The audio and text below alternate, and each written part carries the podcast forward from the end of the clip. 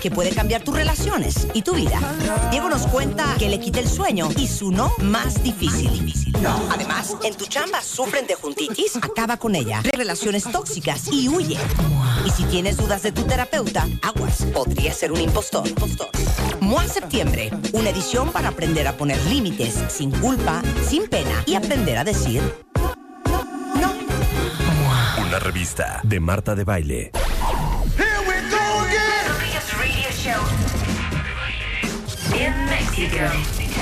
Marta de Baile.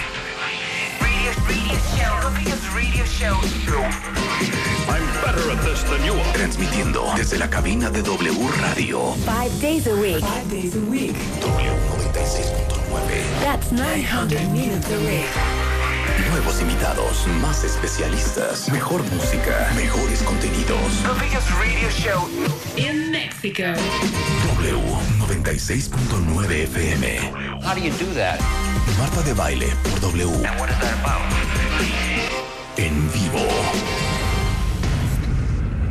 de grupo, es decir, hacer una red tan grande como tú quieras, en un canal de comunicación, y pues se puede usar para...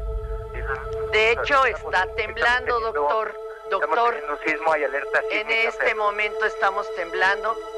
Este, vamos a sísmica. Es muy Te fuerte. dejo, Fer. Adelante, gracias amigos. Con calma y a reaccionar como se nos ha indicado.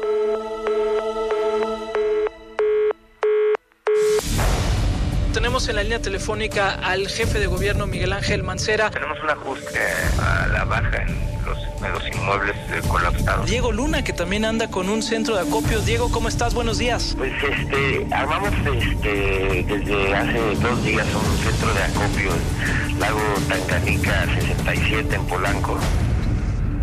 La cifra de personas que perdieron la vida tras el sismo ya se incrementó a 298 en el país, de las cuales 160 han sido en la Ciudad de México y 55 son hombres y 105 mujeres, 27 menores de edad.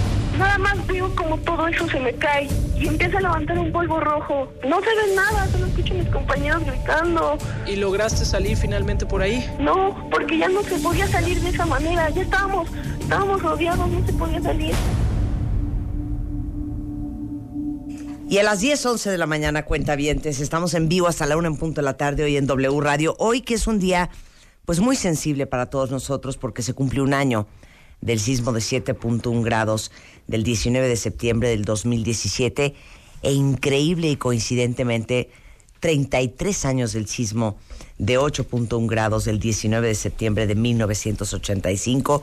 Hoy también es el Día Nacional de Protección Civil y justamente déjenme decirles que hoy se va a guardar a la una de la tarde con 14 minutos un minuto de silencio por las 228 personas que murieron aquí en la Ciudad de México. A la 1.16 de la tarde se hará un megasimulacro en conmemoración de todas las víctimas. Y justamente hoy, no sé si sepan, pero a las 7.19 de la mañana se hizo la bandera media asta en el Zócalo de la Ciudad de México. La ceremonia fue encabezada por el presidente Peña Nieto. Y bueno, un sismo que sacudió México, pero también nos sacudió el alma. Y justamente nosotros en este programa no queríamos dejar pasar este día. Eh, y sobre todo queríamos aprovechar algo eh, tan importante en la historia de nuestra ciudad, de nuestro país, para, para realmente estar listos. Porque sin duda alguna todos lo sabemos, estamos en una ciudad, estamos en un país altamente sísmico y justamente por eso el día de hoy está con nosotros Ignacio Rodríguez Reina y Alejandra Shanik, miembros de Quinto Elemento Lab, justamente a platicarnos sobre Memorial 19S, un proyecto para homenajear a las personas que murieron durante el sismo, para conocer sus historias, quiénes eran eh, y que sus vidas no queden solo dentro de una estadística como la que acabo de dar yo, ¿no? 228 personas. Muchas gracias, Marta. Bienvenidos a los dos. Gracias, gracias. Y más adelante también saben que vamos a tener, por supuesto, al doctor eh, Carlos Valdés, director general del Centro Nacional de Prevención de Desastres de la CENAPRED, eh, que justamente, que esto fue la cosa más impresionante y bizarra, Y les cuento esta historia, Ignacio y, y Alejandra, que nos pasó a nosotros Aquí en en, este vivo, programa. Hay que relajarnos un poco también porque la gente y el sentir de la población muy nerviosa y muy estresada. Entonces, Claro. vamos haciéndolo como más Claro, relajado. pero fíjense qué curioso, yo creo que ustedes cuentamente se acuerdan muy bien. Esa mañana abrimos el programa hablando con Carlos. Tuvimos a Carlos en el programa, este, obviamente haciendo alusión a 32 años atrás en el terremoto de 1985. Y tuvimos a dos topos rescatistas y pasamos de 10 de la mañana a 11 y media justamente hablando sobre el tema de prevención. Explicó algo Carlos muy puntual, que por lo menos tenemos claro que le salvó la vida a una persona. Sí, Y totalmente. dijo, el topo rescatista dijo, si ustedes no les da tiempo de bajar las escaleras de donde sea que estén, en menos de 15 segundos, no se muevan de donde están. Porque lo primero que se caen son las escaleras. Dos horas después, estaba temblando. Entonces todos nos quedamos así de... Ujú. Pero la verdad es que hay que aprovechar nuestra historia y como lo decimos siempre en este programa, los momentos duros de la vida para convertirlo en aprendizaje. Totalmente. Los micrófonos son suyos. Este, Marta, pues nosotros, eh, lo que hicimos, Quinto Elemento es una organización que hace reportajes de investigación. Y estábamos, imaginarás, este, cuando ocurre el sismo, este, pues estamos todos los reporteros en la calle, eh, no nada más documentando y lo, que ocurre en, esos momentos en la calle, pero también otros preguntándonos, bueno, ¿y qué hay, qué hay para investigar aquí? Entonces hubo cantidad de reporteros, colegas que se fueron a investigar, por ejemplo, por las, las causas por las cuales los edificios, algunos edificios habían caído. Eh, se había eh, otras historias para contar que también explicaran este, una, una tragedia de esta dimensión. Y en esa, en ese, mm, eh, eh, en esa escena, nosotros nos preguntamos qué, qué, qué cosa podemos contar nosotros que no esté siendo atendida. Y, nos, y decidimos que algo que eh, que no iba, no iba a ser nadie más y que tenía que ser eh, este, realizado es contar las vidas de los que, de los que fallecieron. Eh, pasaron muchos días hasta que hubo una cifra cerrada de, personas fallecidas en los distintos edificios. Todavía hay incluso eh, hay eh, algunos casos que están todavía en el aire, ¿no? Sabemos de personas que no han sido, eh, que, faltan y que todavía no han sido identif- identificadas y que murieron en uno o en otro lugar. Pero lo que decidimos hacer es ir a, ir a buscar esas historias. Entonces, lo que tenemos y presentamos aquí con ustedes hoy es el Memorial 19S, que es un lugar, un portal, un micrositio donde están reunidas por edificio las historias de las personas que fallecieron en uno y otro lugar. Qué increíble, lo estoy viendo ahorita. Si entran ahorita cuentavientes, el sitio es memorial19s.mx y aquí está toda la compilación de algunos de los más de, ¿cuántos fueron en total? 369, 369 muertos. Exacto. Sí, lo que nosotros hemos hecho es, eh, un poco lo, lo platicamos ayer, el balance de lo que hemos hecho en este año. El, el portal lo lanzamos el 19 de octubre, un mes después, y lo hemos ido construyendo con la ayuda de, de un equipo de reporteros, que ahorita los mencionaré más adelante, de reporteros y reporteras, eh, pero hemos logrado rescatar 100 historias, 100 historias desde la- del, del anonimato. Es decir, lo que normalmente todos conoceríamos como, bueno, murió en 369, un número determinado en tal edificio, otro en tal edificio. Nosotros lo que hicimos, y, y parece que, pues, un poco esa es la intención nuestra, fue no solo darles un cuerpo, ¿no? Un nombre, eh, sino también un rostro. Entonces, por ejemplo, en el memorial, si entran a la página, van a encontrar fotos familiares de cuando estaban en fiestas, de cuando estaban en ceremonias escolares, videos de cumpleaños, eh, van a encontrar, digamos, esos recuerdos que nos ayudan a rescatarlos incluso metafóricamente, porque no solamente es que los hayan rescatado sus cuerpos de los escombros, de los edificios donde, donde fallecieron, sino rescatar su vida de modo que, eh, bueno, conozcamos quiénes eran, qué hacían. Todos tenían proyectos, todos tenían planes, todos habían tenido fracasos, todos habían tenido, digamos, una vida. Y lo que nosotros dijimos, esas vidas merecen ser contadas, ¿no? Entonces lo mismo reconstruimos la vida de, de los niños del colegio, muchos niños del colegio Repsamen, muy cerca de aquí, que lo de las personas que trabajaban en, la en varias empresas en Bolívar, esquina Chimalpopoca, o por ejemplo en Morelos, en Jojutla, en Zacatepec, en Quiutepec, en Puebla. Si lo que hemos buscado es que esta gente rescatarlas a ellas metafóricamente y que no se queden en el olvido. Normalmente los muertos siempre se quedan en el Claro, olvido. claro. Y para el resto del colectivo son un número. Yo sí, y yo creo que es bien importante que como sociedad res- nos rescatemos a nosotros mismos, o sea, no podemos dejar que se mueran. Ya sé que seguramente la vida sigue y nadie dice que se va a detener, pero justamente porque la vida sigue no vamos a poder, eh, yo digo que construir hacia el futuro si no tenemos presente que ahí hubo 269 personas que murieron, 369 personas que murieron. Claro, ¿cómo lo hicieron, eh? Eh, bueno, pues mira, la verdad es que como todos estuvimos muy choqueados, yo estuve en esta zona el día del terremoto. Yo también estuve aquí en la Secretaría de Marina, eh, cuyo edificio quedó dañadísimo y pensé también que no, que no íbamos a sobrevivir como muchos de los habitantes del país. Y nos juntamos y nos dijimos, ¿qué hacemos? Hay gente que ya está investigando corrupción, hay gente que está investigando la negligencia de las autoridades, hay gente que está investigando algunas otras de las causas y eh, incluso, por ejemplo, en el curso de este tiempo, el, la- las irregularidades en el proceso de reconstrucción que a un año todavía no empieza realmente.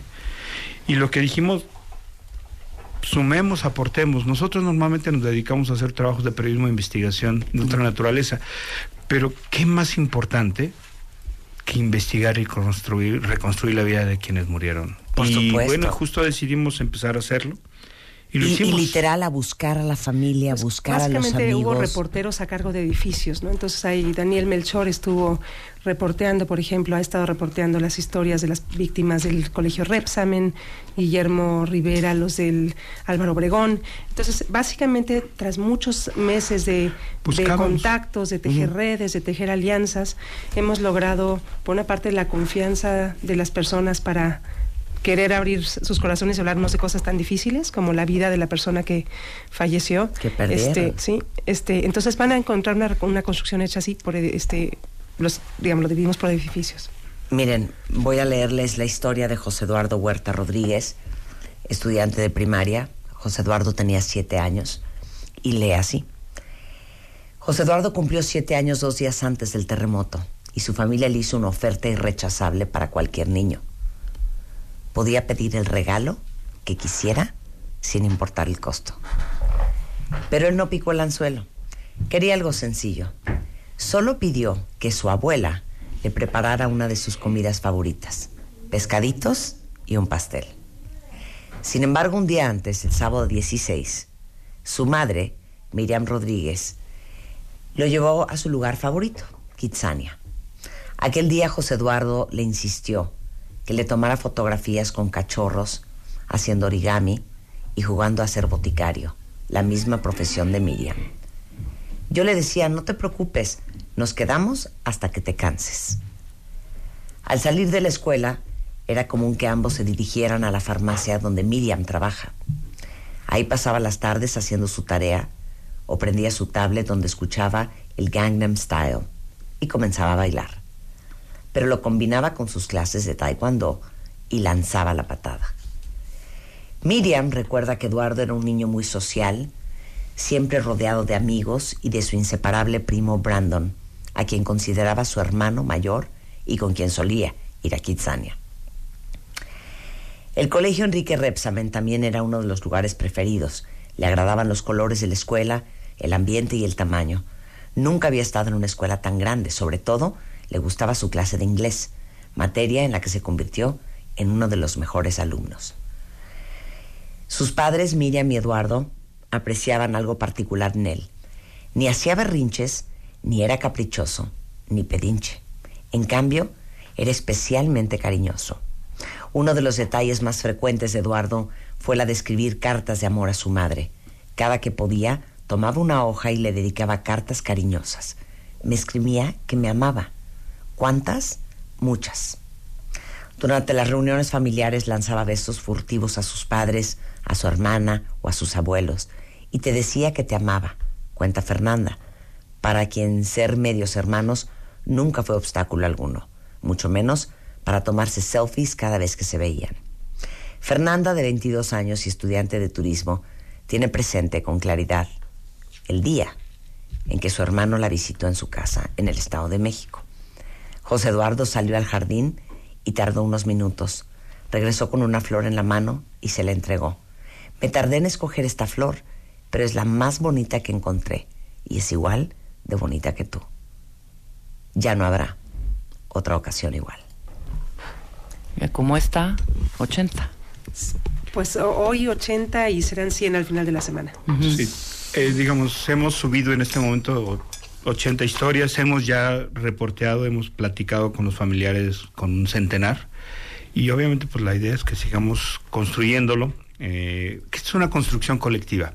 Es decir, no solamente, eh, porque también convocamos a la gente y yo creo que aprovechamos ahorita, Marta, el espacio de, de- de aquí de tu programa.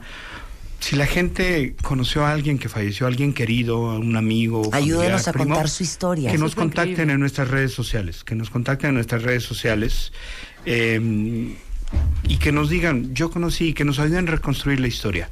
La verdad es que ha sido un, trabajo arduo que entre otros reporteros también han participado y me parece justo mencionarlos, Andrea Cárdenas, Ruth Muñiz, Estrella Pedrosa.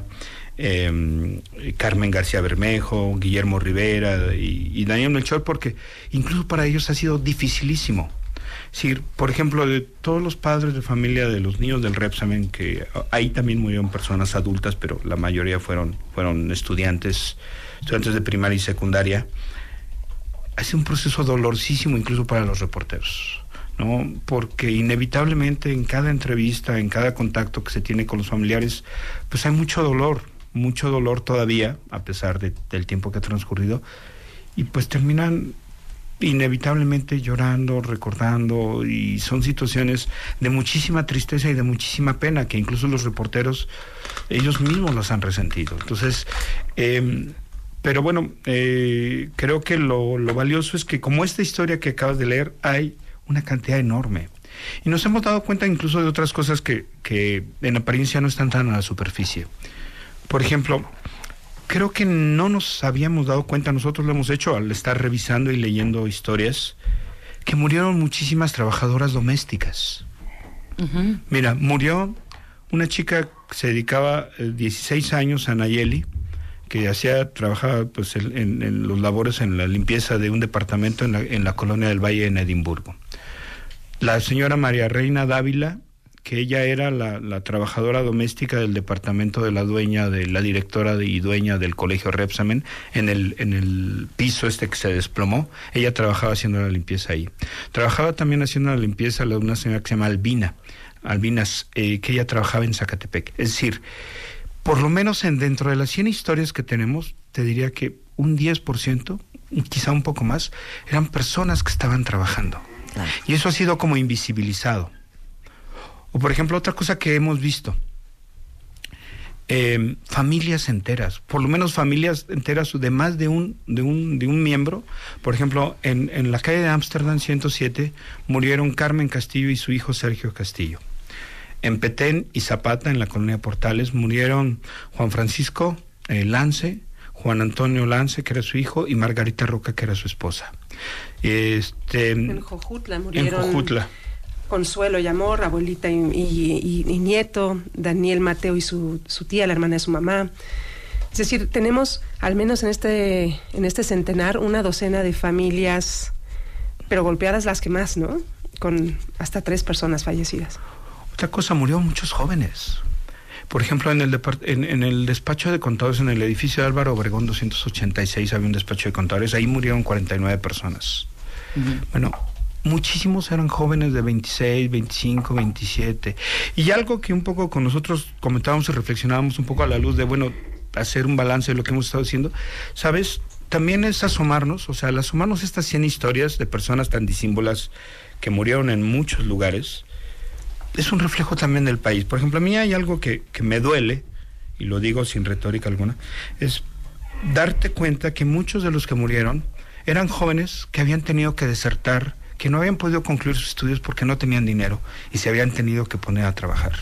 Algunos de ellos, incluso después de haber dejado la escuela, los estudios universitarios, la mayoría llegaba a secundaria o a prepa, y de plano, pues la, necesidad económica, la situación de sus familias, pues lo obligaban a, a abandonar sus deseos de estudiar, de superarse, de construir una licenciatura, una carrera y una profesión. Un gran número abortaba, desertaba de la escuela y te dabas cuenta que también es simplemente en esta muestra de, de personas que fallecieron, ahí hay un problema como país que no hemos resuelto. Somos un país que no les está dando a sus jóvenes la oportunidad de estudiar y muchos de ellos tienen que abortar y dejar. Claro. Entonces, también es una manera ver, de, o sea, este memorial y creo que el rescatar la vida de, de las personas que murieron nos ha ayudado, por lo menos a mí y creo que, que a todo el equipo, a ver al país también con un poquito más de detalle y, y, encontrar en esta rescate de memoria que hemos hecho, pues cosas que como país tenemos pendiente ahí, incluso por ejemplo es que sus jóvenes estudien, ¿no? Claro. Yo creo que ese es el principal derecho de los jóvenes. Claro. Aquí medio, medio Twitter está llorando después de la historia que leímos. Muchos dicen que ayer leyeron ya las 80 historias primeras que están arriba en el sitio.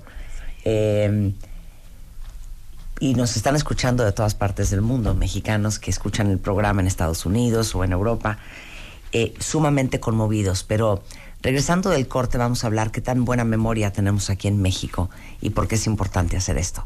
Eh, hablando con Ignacio Rodríguez y Alejandra Shanik sobre Memorial 19S en W Radio. Marta de Baile por W Radio. Irma había adquirido una extraña pasión desde hace un par de años, coleccionaba ángeles y armó un altar donde colocaba cuidadosamente las figuras que conseguía y comenzó a revisar libros sobre el tema. Quería saber cuál era la historia particular de cada uno de ellos. Su hija Jessica observaba cómo se iba interesando cada vez más en el tema y de hecho se sorprendió cuando su mamá comenzó a leer textos de metafísica.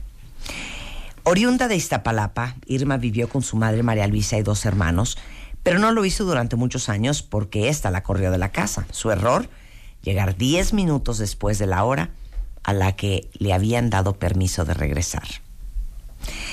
Ya casada, Irma se dedicó a limpiar casas para obtener un ingreso y mantener a sus hijos. Su esposo cambió, la golpeaba. Se separaron cuando su hija cumplió ocho años y fue una vida fea, cuenta apenada. Jessica no puede contener su tristeza. Irma y sus dos hijos se mudaron a la colonia obrera hace 15 años, en Lorenzo Boturini 76, a tres cuadras de Bolívar 168. Irma vivió el resto de sus días ahí. Mi mamá fue lo mejor de mi vida, buscaba que estuviéramos bien, me decía que me superara, que no me dejara de nadie. Jessica se detiene.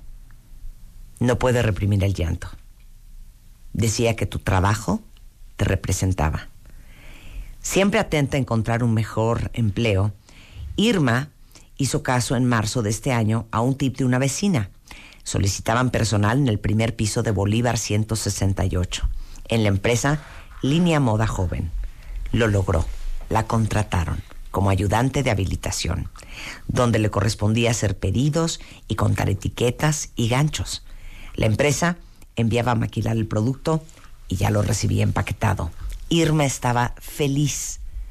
En dos meses logró que la ascendieran al puesto de encargada del área de habilitación. Su tocaya Irma Chávez, una secretaria en el mismo piso, se convirtió en una de, de sus más fieles aliadas, ayudó a que la promovieran y desde entonces reforzaron su simpatía y su amistad. La vida transcurrió con normalidad en los últimos meses. Se despertaba a las 7 de la mañana, se arreglaba y llegaba a su trabajo a las 8 en punto. A las 6 de la tarde concluía la jornada y regresaba a casa. A veces, muy de vez en cuando, salía a bailar con sus amigas a un restaurante en la calle de Mesones. Era un pequeño gusto que se daba, pero siempre fue una mujer tranquila. Irma jamás volvió a buscar pareja. ¿Para qué quería un hombre controlador que le prohibiera hacer cosas? No tenía ninguna necesidad. Jessica, su hija, le dice, le hubiera gustado estudiar para contadora, conocer Francia, pero el sueldo pues no le alcanzaba. Por eso le pedía a su nieta que estudiara para que cuando creciera, y aunque Irma ya fuera viejita, la llevara a conocer la ciudad de sus sueños, París. Aspiraba a comprar una pequeña casa y por lo pronto ahorraba todo lo que podía porque quería festejar con una pomposa fiesta el cumpleaños número 15 de su nieta. La celebración quedó en un plan. Como ella quedó atrapada entre los escombros, bajo los cuales los rescatistas encontraron los cuerpos abrazados de Irma y de la otra Irma, la Chávez. Eran buenas amigas y se fueron juntas. Los lazos de amistad entre las Irmas nunca se rompieron. Esta es la historia de Irma Sánchez, una de más de 100 historias que van a poder leer al final de la semana, 80 el día de hoy, del proyecto Memorial 19S un proyecto para homenajear a las personas que murieron durante el sismo, conocer sus historias más allá de un simple número, eh, encabezado por Ignacio Rodríguez, Alejandra Shanik, miembros de Quinto Elemento Lab, un equipo de grandes reporteros que no se dedican a esto, pero que les pareció muy importante rescatar las historias y que todos estos 369 mexicanos que murieron el 19 de septiembre del 2017 tampoco mueran en nuestra memoria. ¿Para qué sirven esas historias? ¿Para qué nos sirven al resto de todos nosotros? Ale. Bueno, por una parte, eh, cre- creemos que nos... eh, Queremos que sirvan a las familias en un proceso como de reparación en las comunidades, ¿no? Hay gente, digo, los que vivimos en edificios sabemos que es difícil conocer a qué se dedicó y quién es el vecino, y de pronto estos, es- esta también es una manera de, de acercar a los que estuvieron juntos y no se conocieron o que sí, ¿no? Y mantenerlos vinculados. Creemos, lo proponemos como, como algo que puede ayudar a reparar.